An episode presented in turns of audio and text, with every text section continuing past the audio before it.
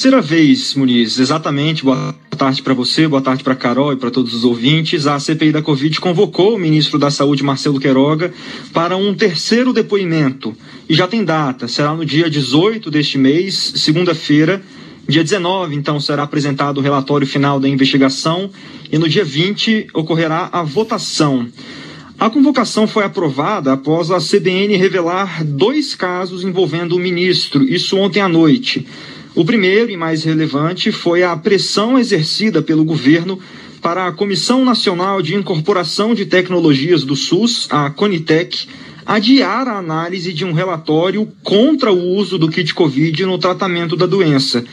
Um relatório contrário ao tratamento precoce já havia sido entregue aos integrantes da Conitec e a CBN teve acesso ao documento. O texto destaca que recomenda fortemente a não adoção de medicamentos como cloroquina e ivermectina para o tratamento da Covid.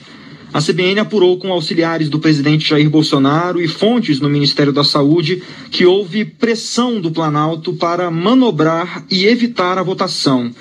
O coordenador do grupo de especialistas da Conitec, responsável pelo relatório, falou à CBN com exclusividade nessa tarde.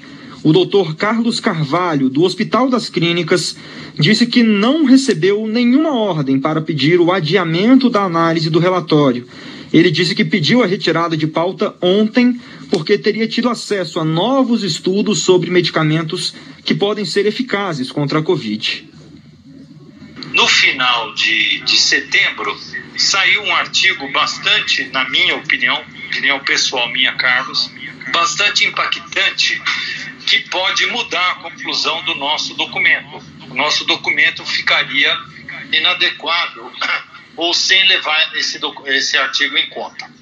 Então eu fui, no começo dessa semana, eu acionei a Conitec é, para saber se existiria a possibilidade de fazermos uma atualização no documento. Carlos Carvalho disse que há uma expectativa de terminar esse novo relatório em duas ou três semanas e a depender desse prazo de término da conclusão do relatório, pode ser convocada ainda nesse mês uma sessão extraordinária da Conitec para ver se analisa novamente essa questão dos, dos medicamentos nesse tratamento precoce ou se isso ficará somente para a próxima reunião, aí já no mês de novembro, é, que já está programada uma sessão ordinária. Ele também disse que tem um currículo na área médica que não tem interesses políticos e que, se recebesse alguma ordem, deixaria o cargo na Conitec. Vamos ouvir. É, eu não tenho por que mentir para você. Se, se, alguém, se alguém viesse é, me pressionar para tomar qualquer atitude, eu, cara, eu pego meu boné e vou embora. Eu não devo nada para ninguém.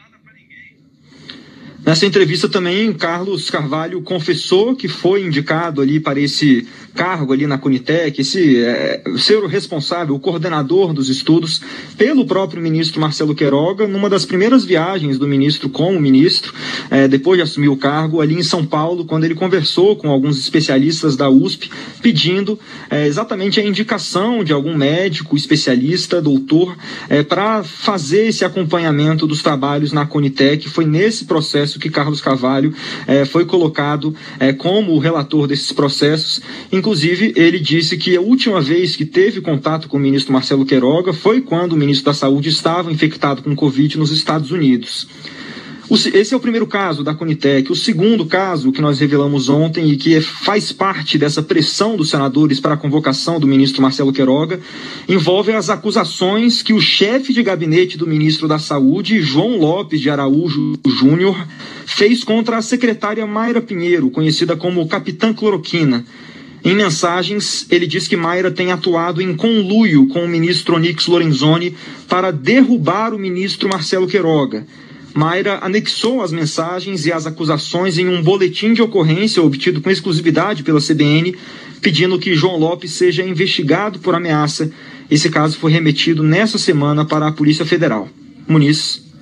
César, e os senadores da CPI da Covid também ouvem hoje o depoimento de um paciente da Prevent Senior. Inclusive, ele trouxe um relato bastante forte sobre o período em que ele estava ali em tratamento com Covid-19 e também médicos da rede de hospitais da Prevent Senior, né? Perfeito, Muniz, exato. A CPI ouve hoje o médico Walter Correia de Souza Neto, que trabalhou para a Prevent Senior, e Tadeu Frederico Andrade, paciente da operadora. Tadeu afirmou à CPI que é uma testemunha viva da política criminosa da empresa. Ele disse que teria os equipamentos desligados não fosse a pressão da família. Uma das minhas filhas recebe um telefonema comunicando que eu passaria a ter os cuidados paliativos, ou seja, eu sairia da UTI, iria para um chamado leito híbrido e lá teria, segundo as palavras da doutora Daniela, maior dignidade e conforto e meu óbito ocorreria em poucos dias. Se eu tivesse alguma parada cardíaca, teria recomendação para não haver reanimação. Bom, felizmente minha filha não concordou. Acontece que essa mesma doutora, Daniela, insere no meu prontuário o início dos tratamentos paliativos, uh, em contato com a filha. Uh, a mesma entendeu e concorda. Isso é mentira. Minha família não concordou. Desconfiada da Prevent Senior, a família de Tadeu Frederico contratou um médico para fiscalizar os procedimentos do hospital. Além do kit Covid, o paciente tomou um remédio para câncer de próstata sem autorização dos familiares. Já o médico Walter Correia de Souza Neto relatou a rotina de assédio moral e falta de autonomia. Ele disse que foi pressionado a trabalhar sem máscara no ano passado e que, contrariado, teve de receitar o kit Covid para os pacientes porque era essa a orientação da empresa. Muniz, Carol.